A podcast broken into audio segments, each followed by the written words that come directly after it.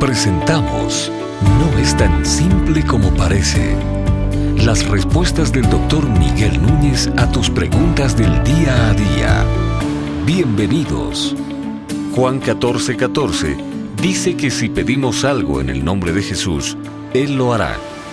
¿Esto ocurre de manera incondicional, acorde al deseo de quien ora? Bueno, cuando nosotros leemos la palabra, hay algunos principios que siempre tenemos que tener en cuenta y uno de esos principios es qué más dice la palabra acerca de eso mismo que yo estoy leyendo. En este caso, uh, estás leyendo algo acerca de la oración, cuando pides en mi nombre. Entonces, ¿qué más dice la Biblia acerca de la oración?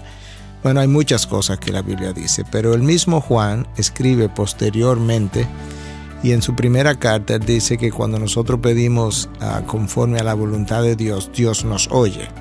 Bueno, ya eso comienza a darme ciertos parámetros y ciertos límites uh, en cuanto a, a mi petición o quizás comienza a darme expectativa cuando yo debo esperar que Dios va a responder mi oración.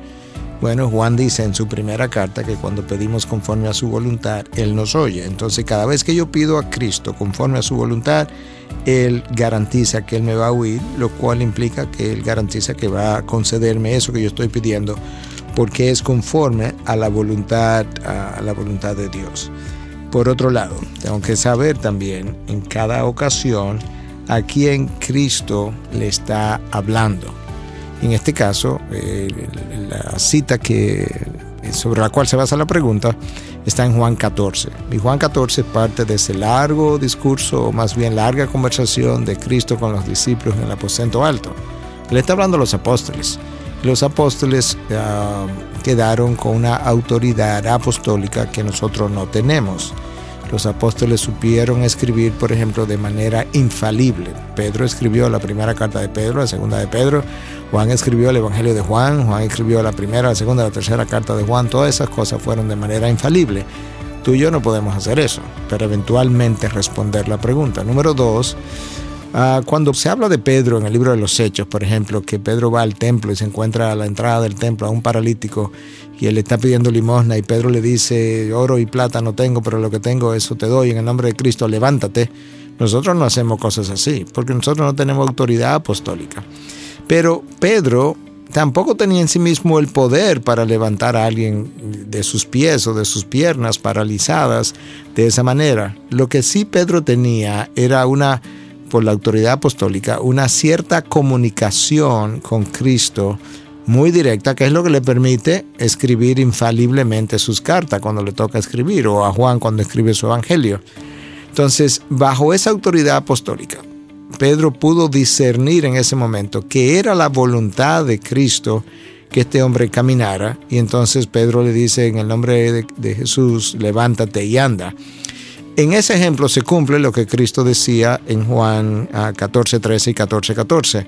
Eh, ¿Qué fue lo que Cristo dijo? Si pides algo en mi nombre, yo lo haré. Bueno, en ese caso, Pedro le dice, levántate y anda, y este hombre lo hizo. Uh, el texto no dice que Pedro primero le pidió a Jesús en su nombre para que hiciera esto, pero yo creo que el contexto, con el resto de lo que sabemos, entendemos que Pedro debió haberle pedido a Jesús en su interior uh, por este hombre y le dice, en el nombre de Jesús, levántate y anda. Nota que Pedro cumple con eso que Cristo le estaba diciendo. Entonces nosotros entendemos que Cristo le estaba hablando a los apóstoles que iban a ser investidos con autoridad apostólica, que iban a ser dejados con una responsabilidad que no cayó sobre nosotros y que en su autoridad apostólica o como apóstoles ellos pudieron hacer esas cosas que hicieron, tal como lo vemos revelado en el libro de los Hechos. Pero nosotros no tenemos esa autoridad, excepto orar, como se nos dice en la primera carta de Juan, que si pides conforme a mi voluntad, yo el Padre me va a oír y entonces ahí sí yo tengo la garantía de la respuesta a mi oración. ¿Estás pensando en algún tema que no es tan simple como parece? ¿Quieres saber la opinión del doctor Miguel Núñez sobre un tema en particular? Envíanos tu pregunta a través de nuestra página de internet integridadysabiduría.org. Gracias por tu gentil atención y será hasta la próxima.